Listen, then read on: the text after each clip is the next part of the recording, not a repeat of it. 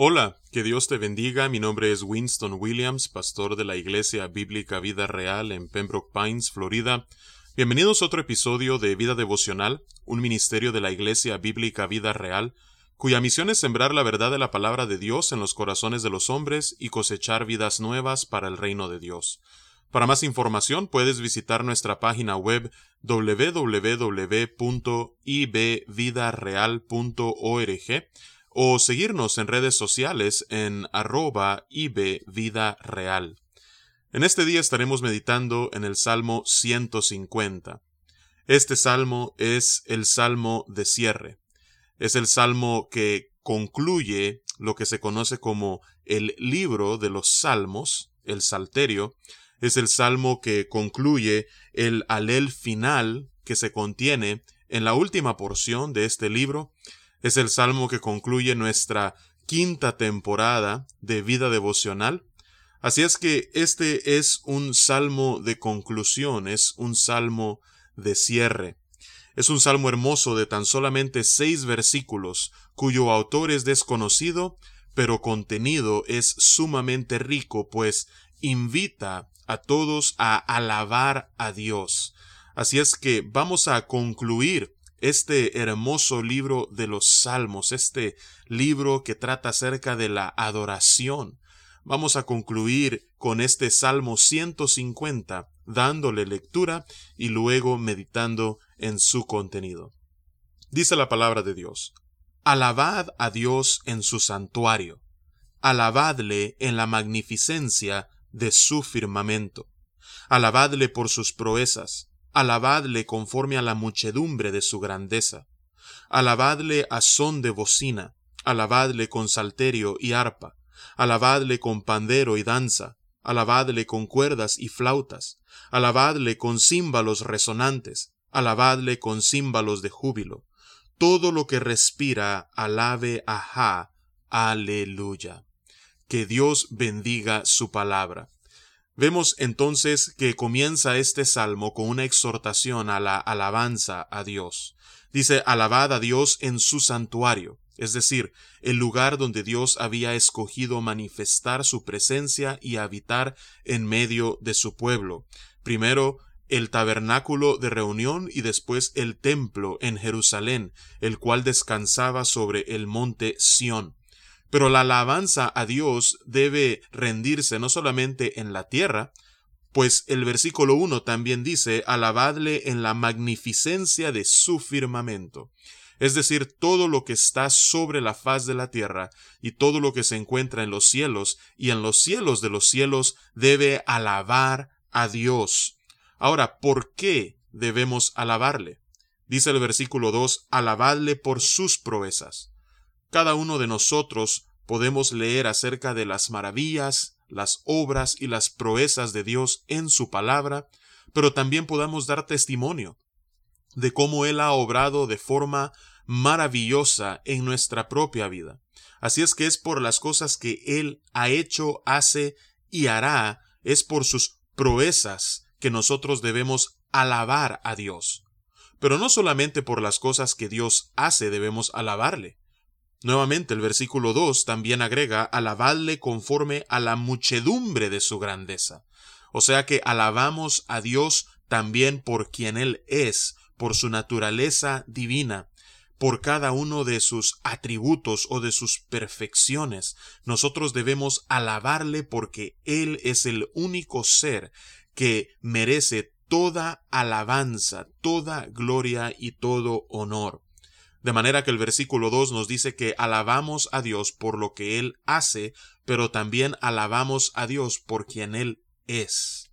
Ahora, ¿cómo nosotros podemos alabar a Dios? Los medios por los cuales nosotros podemos alabarle son diversos y en su palabra encontramos muchos de ellos. Pero a continuación en los versículos del 3 al 5 se nos da un ejemplar de esos medios o esos instrumentos que pueden ser utilizados para la alabanza.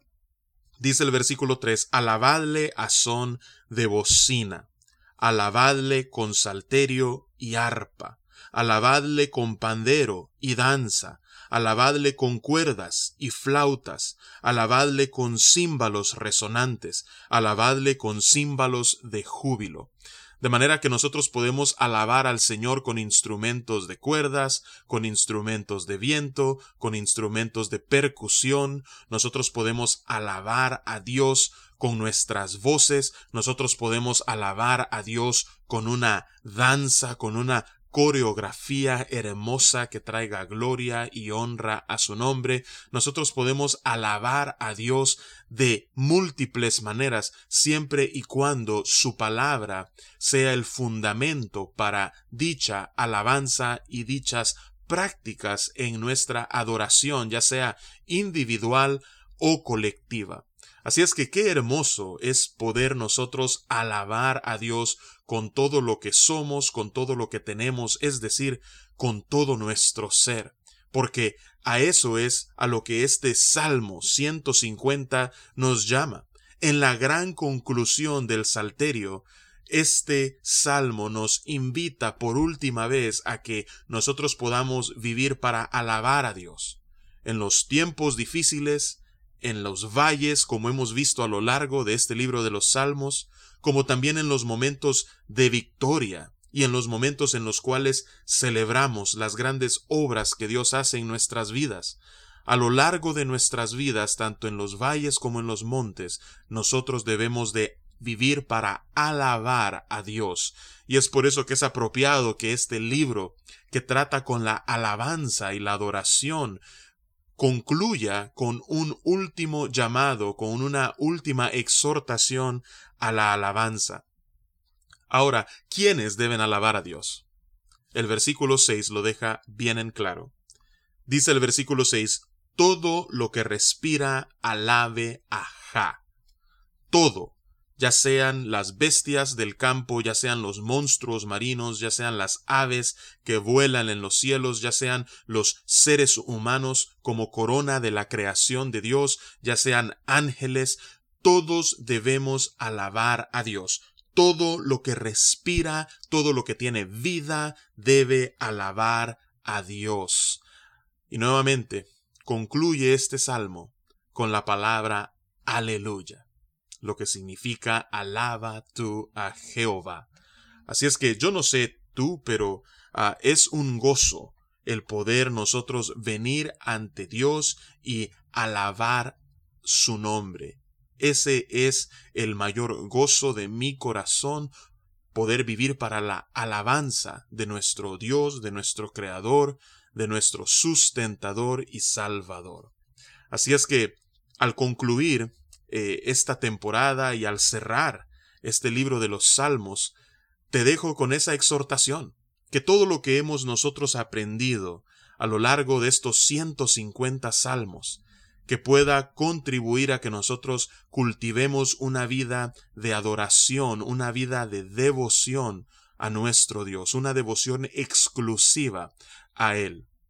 Al concluir esta temporada, volveremos a encontrarnos nuevamente hasta en el verano de este año 2021 y mientras tanto te invito a que puedas regresar y a través de la colección de devocionales que hasta ahora hemos logrado compilar, que tú puedas regresar a esos salmos que te ministraron más, ah, o incluso que puedas eh, dedicar un tiempo para eh, escuchar a aquellos que no tuviste la oportunidad de oír que puedas cultivar una vida devocional.